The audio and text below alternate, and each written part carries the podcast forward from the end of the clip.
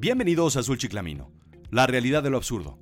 Yo soy Rodrigo Job y en esta ocasión vamos a hablar de Libre Soy o Frozen en el Tiempo, la marca más poderosa hoy. Si bien pienso que la marca más poderosa o de mayor impacto que recuerdo fue la chancla voladora de mi madre, hoy no hablaremos de eso. Vaya marca. Pero hoy hablaremos de otro tipo de marcas los nombres y símbolos que hacen único a un fabricante, a un producto o a un servicio. Según un reporte de la revista Forbes, Brand Finance hace una clasificación anual de las empresas más poderosas.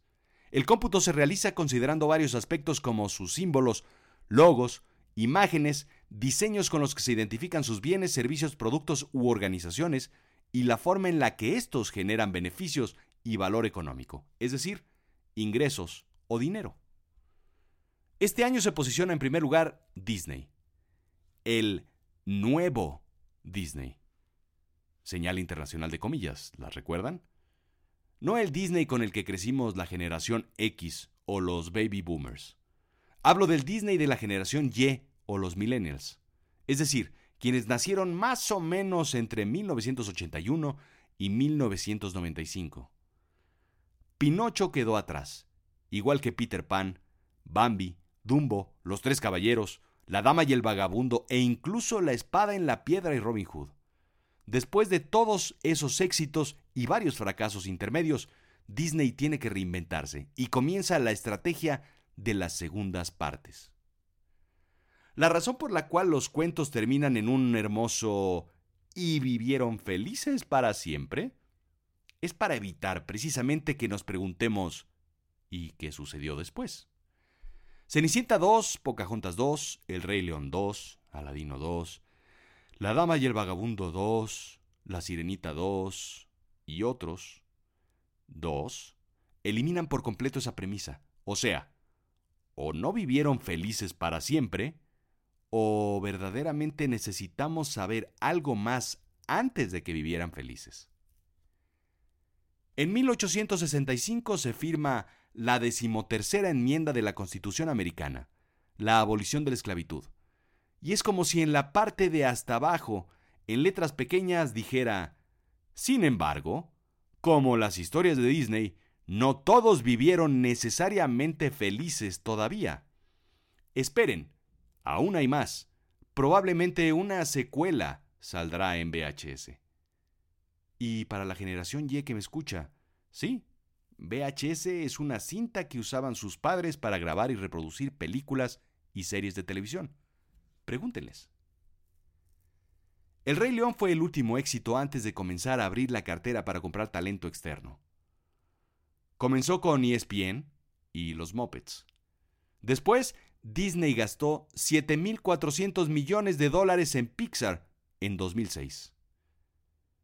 4 mil millones de dólares en 2009 en Marvel y otros 4 mil millones de dólares en Lucasfilms en el 2012. Esto lo hizo la compañía más valiosa en el 2016. En 10 años el valor de la acción de Disney se multiplicó por 5 y tiene un valor hoy en día de 185 mil millones de dólares. Brand Finance estima que el valor de Star Wars es de 10 mil millones de dólares hoy en día, más del doble de lo que Disney pagó por adquirir Lucasfilms hace cuatro años. Ahora puede agregar una princesa más, una galáctica. Pero Disney ha cambiado desde que Walt la creó. Decía el viejo, no duermas para descansar, duerme para soñar, porque los sueños están para cumplirse. La verdad es que Disney se durmió y no pudo seguir el camino por sí solo. Lejos de seguir con ratones, perros, patos, osos, Disney se convirtió en un topo segatón, dentro de una cueva oscura, guiado por un lazarillo ciego, a las 12 de la noche. Decía también Disney, las ideas proceden de la curiosidad. Yo añado la curiosidad al porqué del fracaso cinematográfico consecutivo. Quienes admiramos a Disney de niños sentimos la curiosidad de la magia del parque de diversiones. Hoy, de adultos, sentimos la curiosidad de dónde quedó la chispa. Por cada risa debe haber una lágrima, decía Disney, y nada puedo refutar aquí. Es la fórmula que Televisa copia en La Rosa de Guadalupe. Lágrimas y risas. La forma de empezar es dejar de hablar y empezar a hacerlo, dijo alguna vez Disney. Callar, hacer, negociar, adquirir y fusionar. Parece que dice el director general hoy. Y por último, Disney dijo alguna vez, para crear lo fantástico primero debemos entender lo real. Y la realidad es que en Disney se les acabó el polvo de hadas. Me aboqué entonces a entender cómo se percibe Disney en términos de creatividad. Y el resultado fue... Ah, dejémoslo en sorpresivo. La alianza con Pixar comienza a rendir frutos e ingresos importantes con Toy Story, pero éxito por asociación. Es en realidad cuando comenzaba a subir yo mis calificaciones por asociación, cuando finalmente me ponen al lado de alguien que estudia, que es inteligente y sobre todo que se deja copiar. Llamemos esto el milagro escolar de Pixar. Los éxitos provienen de la asociación con Pixar, con Star Wars y con Marvel. Incluso Frozen, la película más Disney de Disney de los últimos años, princesas, castillos, bailes y patiños divertidos y locos, provienen del talento de Pixar. Y finalmente, bajo la premisa de analizar en qué lugar se encuentra Disney dentro de las empresas más creativas del año pasado, simplemente no lo encontré. Disney no aparece en los primeros 10 lugares ni en los primeros 20, ni en los 50. No está en las 100 empresas más innovadoras según Forbes Magazine. Porque la adquisición y las fusiones son tan poco creativas que requieren únicamente financieros, contadores y abogados para realizarse. Empresas de nueva generación como Tesla, Salesforce, Amazon, Under Armour e incluso Chipotle son más innovadoras que Disney. Los tiempos dorados de Disney han pasado. No puedo imaginarme el día que en la sala de juntas de consejo directivo de Disney tomaron la decisión.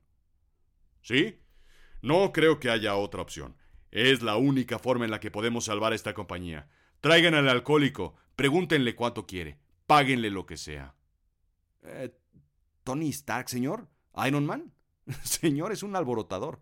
Esa es la solución. Y traigan también al emo de Arqueto.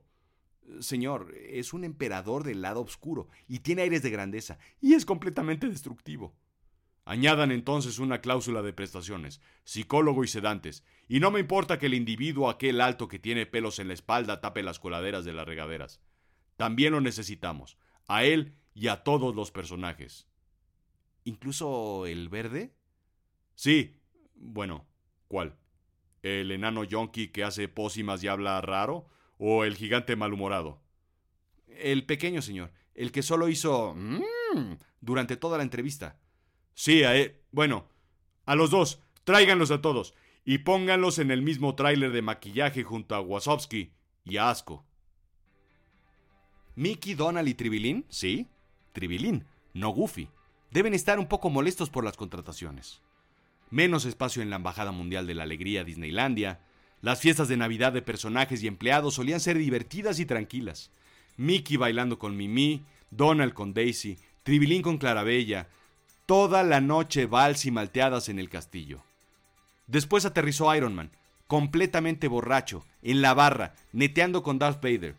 Hulk destruyendo los azulejos de los baños. Thor, el pesado de Thor. Todo fue un desastre. Pero en realidad ¿Perdió Disney su creatividad?